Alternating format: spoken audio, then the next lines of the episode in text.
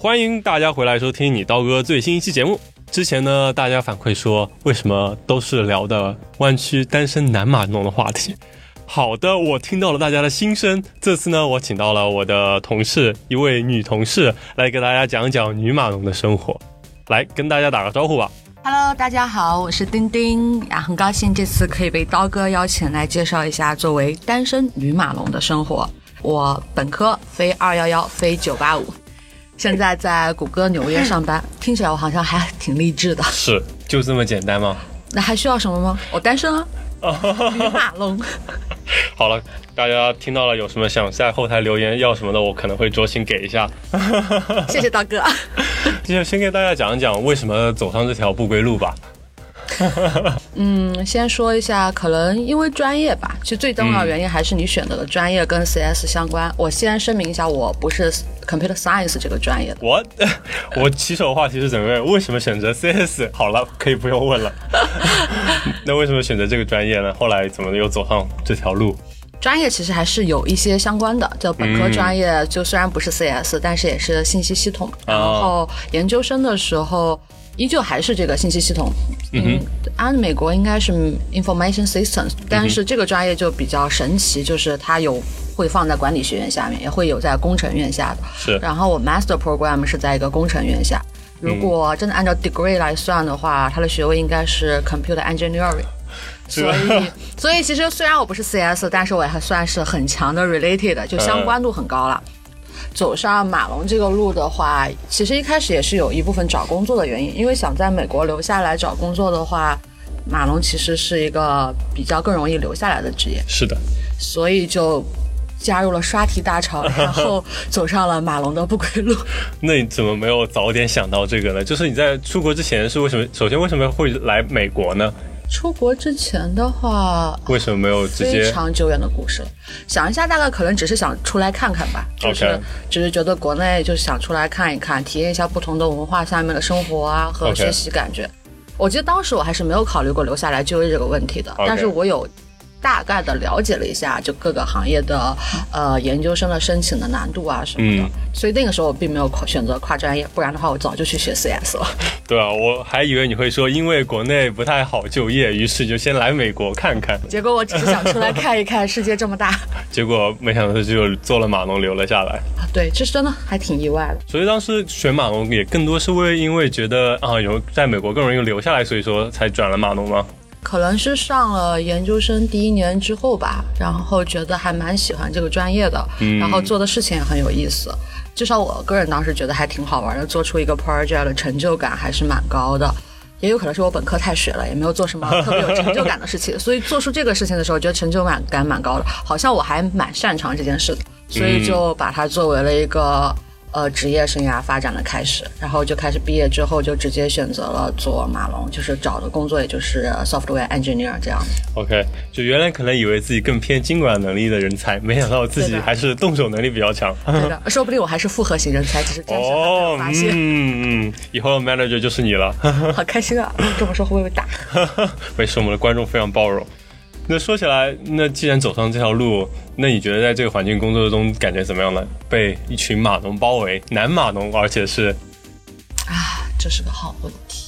没有什么特别的感觉，其实我没有享受到，嗯，难道不是？众星捧月啊，对啊，嗯，并没有，有点伤心。然后怎么 怎么跟我想象的故事不一样？可能因为我们组的 diversity 还比较高，然后哦男女比例比较平均，然后谷歌的文化来说，好像女性女码农也挺多的，也没有说有特别被照应到。但是我真的很希望，如果哪嗯，比如说有的组真的就缺少一个女生，我很想去体验一下这种感觉。众星捧月的感觉？对对，因为我还是挺羡慕，不是说经常有那种国内的工科院一百多号男生里面就有一个女生会收到各种各样的礼物的。啊，那你在本科研究生时候难道不是这样吗？我本科在经管院啊，哦，也对哦，对啊但是所以也没有机会体验到。啊，但相应来说，我还是有感觉到这个行业的男性是比女性要更多的。然后尤其是在我第一份工作的时候，作为 back end 来说，我们我应该是唯一的一个女生，虽然我们 team 也很小，只有是五个人。嗯，是这样。像比如说之前我们有些嘉宾提到，他们组来来往往没有一个女生，哦这就是有点极端了。然后在我们组稍微好一点，十七个人里面两个女生，虽然说还有一个是 PM。对啊，对，因为女生从事，即便是从事 CS 相关，很多最后会慢慢转向设计师、UX designer 或者是 PM 相关的。嗯，好像做 backend 的女生还的确不是很多，至少我接触到的女生当中，跟我一样有相似背景，同时现在还从事这份行业的。那你会觉得自己很特别吗？哎，你这么一说，有时候还是会有一些的。哎呦。所有对啊，毕竟如果说嗯，在各种社交场合介绍下来啊，好像大家都会很神奇。你竟然是个马龙，对，明明可以靠颜值，为什么要靠才能？靠才能能吃得更久啊？对啊，不过也有很多人可能也会觉得是因为写代码很枯燥啊。比如说，那你为什么要选择这个专业？你的快乐源泉是什么？啊，写代码，我其实。嗯，它有枯燥的一部分，就像你每天重复的一些机械性的劳动一样，很讨厌。但是大部分情况下还是蛮有意思的，就是 pro，你去解决一个问题，然后会去想怎么去。解决这个事情，就还就而且当你解决出来以后的成就感，我觉得是很激励我的，就是会让我在这个行业里想逐步发展。而且哇，其实还有时候会觉得，作为一个程序员或者是码农来说，如果你做的产品有对这个世界有 make value 的话，是非常酷炫的事情。是这个价值认同感很重要。我其实认同这个价值。OK，就相信，比如说你做做的事情能创造出价值，为人民造福。然后一时就投入这个轰轰大流中，说不定以后还有个 product 以我命名呢，很酷的一件事。哎呀，哎，可以，很有想法哟。对啊，是。那说不定我就能迎娶白富美，走向人生巅峰。你也迎娶白富美，不要跟我们抢好吗？啊，那迎娶高富帅吧。可以，可以。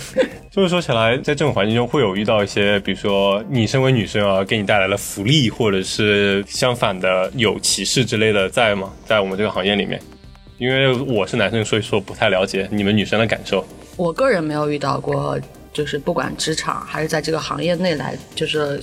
比如说对女性的歧视或者是骚扰骚扰情况，但是我有听闻，就包括身边的朋友，对。但是我觉得按照我身边我听到的比例来说，这个行业里面的情况，国外相对于国内会少一点，然后这个行业相对于其他传统行业会少一点，嗯。但是还是有的，尤其是在很多，比如说女性马龙可能人数更少。或者是公司文化还没有完全健全，或者是公司体制还没有完全健全的中小型 startup，或者是一些公司下面，就是我有听自己的同学，就女生，她们有吐槽和抱怨过这些事。哦，这样吗？比如说我，比如很轻微的职场性骚扰。我说它轻微，是因为可能它够在国内很多人的意识里不太够及到性骚扰的概念上，就没有那种明示和暗示。但是在美国的工作文化背景里，这就属于性骚扰，就是任何让你。觉得不舒服，对的，不舒服的地方，你都可以被定义为性骚扰。就是可能只是嘴上说了一个，对，怎么说了一个黄段子。对对，就毕竟这是职场嘛，就专业度还是很重要的。OK。然后还有的话就是性别歧视，性别歧视这个问题，其实在美国，呃，这两年有稍微有被。可以说改善吧，是因为我觉得也是大家一起来努力的一个结果。就包括上次 Google 的 Workout，是，也就是因为对，也就是因为大家可能对女性受到了工资待遇同薪不同酬的情况，嗯还有就是职场性骚扰当中，就是没有一个完善的机制，可以让你在受到这种伤害之时，可以有渠道去反映和改善这件事情。是，我觉得这些完善的机制都是慢慢来的，但是我还是挺幸运的，就是我觉得你进入什么样的工作环境，遇到什么样的同事。以及上司都是在你未知的一种情况下，所以其实你遇到什么样的人还是一种运气，就还挺好的。我运气还不错。是的，这还蛮看运气的。爱笑的女孩运气都不会差。哎呦，是的哟。不过说起来。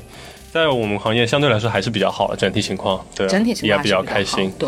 而且像我们主要还是跟电脑打交道了，对啊，对啊。但是比如说，难道作为女生不会担心？哎呀，这辐射太大了，对我的脸不好啊，会变老啊。哎呀，我这头发会掉啊。贵妇面膜、贵妇面霜，咦，生发液，我可以给刀哥推荐一款生发液，非常好用。不要暴露我这发际线的问题。大家看不到呢，所以我觉得呃，爱美之心人皆有之嘛。作为马龙也不会说真的就因为每天面对电脑不修边幅这种情况，尤其是女生，你可能还是会注意这些形象问题。不然为什么说总觉得自己很穷呢？因为买到赚到了钱就拿去买买买了，买包也好，买衣服也好，然后买护肤品也好，化妆品也好，就是觉得我一生都是钱堆出来的，太可怕了。嗯，也是了。我们也像高危人群，对自己的各种损耗可能会大一点，不像可能是跟别人做做 marketing 啊、聊聊天啊，或者是其他不需要面对电脑的，或者是不需要久坐的，可能会更好一点。嗯，但好像大部分大家都还得坐着面对电脑，只不过我们写的是代码，他们可能写的是 PPT。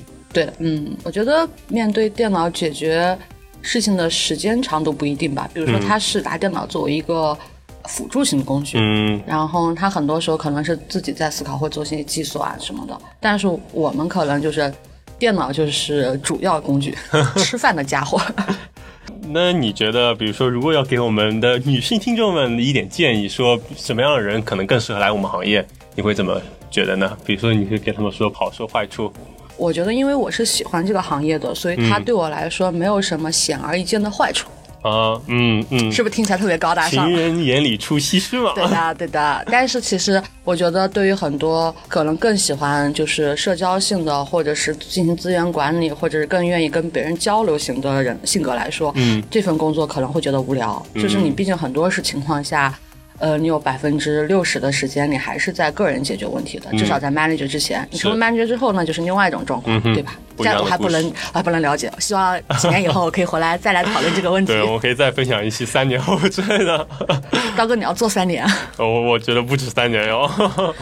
OK，然后其实我觉得女生如果想从事这个行业的话，首先一确定，嗯，你对数学不讨厌，是的，你的逻辑思维能力是 OK 的，然后你并会有觉得你对数学讨厌到一种发指的境界的话，我觉得你可以尝试一下参加网上的一个 project 来学一下最基本的语言，或者编一个小程序嘛，就体验一下。有没有快乐？如果没有快乐的话，我就不劝你转行了，因为如果你不快乐，你会更不喜欢它，你会更讨厌，这是一个恶性循环。但是如果你觉得写完一个小程序，你会有跟我一样当时的感觉，就是一个豁然开朗的成就感，或者是诶还蛮有意思的，又或者是你真的觉得这份工资赚的挺不错，可以让你开心的买买买，我还是挺建议你转行的。毕竟从短期和五到十年情况来看，马龙还算是一个薪酬福利待遇都不错的行业。对对，如果大家听过我们第一期节目，也对此有所了解，对，还是蛮不错的，无论国内国外。对这种情况下，其实我还是会蛮推荐的。而且好像因为在最近几年，跨专业转 CS 或者转马龙工作的人越来越多。是的，我我自己也接触到了很多，因为每次都会有人来咨询一下，说啊要不要转行。嗯我基本上这些都这样，我一般会鼓励他，因为我会觉得这个事情在转行上面是没有门槛的。嗯我曾经当 TA 的时候，我们专业因为太水，所以扩招过无数不同背景的学生，有会计背景，嗯，或者是纯文科背景的，哦。有我有见过把 Java 写的跟小说一样，从头到尾就标点符号都是逗号，不带分号，也没有括号的那种。然后即便这样，现在过得也挺好的，就是他可能有一些学习困难的曲线，一开始度过之后，后面就会变得很顺。是，而且这种正反馈话，我有和那些朋友聊过，就是他现在可能虽然说也没有这么热爱这个行业，但是他觉得相对于他之前的一些工作来说，他对他的现状很满意。嗯，是的，毕竟钱多嘛。毕竟钱多，相对来说事情还是少的，办公室一些斗争什么的，或者也比较简单。对，就会简单一点，嗯就环境上会更舒适一点。是的，这么说起来，你有考虑过要回国吗？哦，这是一个大家最近经常会被问到的问题，国内太火了，但是是好像嗯国内机会也不错呀，现在有很多好的公司。虽然说现在大家也都在经历大浪淘沙，寒冬之后嘛，嗯，嗯，至少目前来说，我还没有归国的打算，啊因为我还毕竟想看一看世界，还没有看够。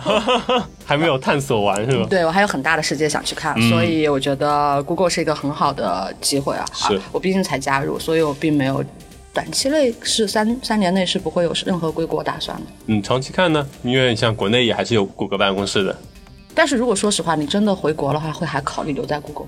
应该不会吧？对啊，这就是问题了。所以回不回国是一个打算，就是说至少三年内我是没有，目前来说是没有遇到就是就说有 plan 要做回国这件事儿的。OK，但是如果在这当中我真的有个高薪好机会，哇，为什么不呢？是，但是按照常规发展，这种机会一般很难得了，所以我我觉得还是现在安心的在这边比较好。OK，那听起来你也没有过多的考虑，比如说女马龙在国内的一个情况跟这边的对比，比如说刚才我们聊到的内容对你的一种考虑和屏障。它其实有影响到我回国，那 OK，觉得这个东西还是可能跟一些文化氛围上有关系，嗯就也不是一时半会儿能提高很多，或者是能修正很多了。嗯，我可能还算是一个逃兵吧，没有，并没有能力去改变现状什么。虽然很想为他做什么，但是我现在还是更贪图我现在的舒适。哇，算了，感觉这个话题聊的有点太沉重了，我们不如给大家一个小的 bonus 吧，来跟大家透露一下女马龙的下班后的生活会是怎么样呢？简单聊一聊。啊，在纽约就很开心啊。是啊，嗯，我觉得纽约可能因为 bar 的特别多，然后这种文化也很高，所以跟朋友下班之后 catch up 喝一杯酒还是蛮特别，这是频率最高的。啊然后剩下时间的话，因为现在可能就是生活也比较稳定了，嗯，然后没有太多其他方面要操心的事情，会开始培养一些兴趣爱好。呃，然后感觉我身边每个同事的兴趣爱好都很多，音乐课啊、舞蹈课、插花、画画、绘画、陶艺，我所知道的无所不有。我 我因为好奇还上。对我因为好奇还上过很多课，然后现在固定下来的可能就是一周的健身和还有音乐课，嗯，然后目前可能还会想增加一门语言课，我的天，生活非常丰富了。钱都去哪儿呢？都去这儿了，感觉突然觉得自己重新回到了小时候兴趣班的时候。啊，不过现在是自主选择。嗯，对的，总体来讲，我觉得嗯，当个女码农也是非常幸福的，我觉得很幸福了，因为特别在国外美国。对的，其实因为没有那么长的加班时间，嗯，我们就相对来说，你的 project 可能会就是，即便有项目很忙的时候，你也不会这个很忙延续很长，两三个月或者持续将近一年这种情况，嗯所以大部分时候你是非常有。就是生活和工作的平衡，然后生活就会很开心，你可以干很多自己想干的事情。对的，钱多活少，生活自由，哎，美滋滋。啊，这么一听好开心啊！我感觉我又有动力了。是啊，是啊，赶紧回去写代码吧。我刚修一 bug 已经修了一上午了，真的要疯了。哎，好，我觉得我们这期也差不多都就到这里吧。非常谢谢我们丁丁的分享。好了，也欢迎大家继续保持跟踪我们的新节目。好的，下期节目再见了，拜拜。拜拜。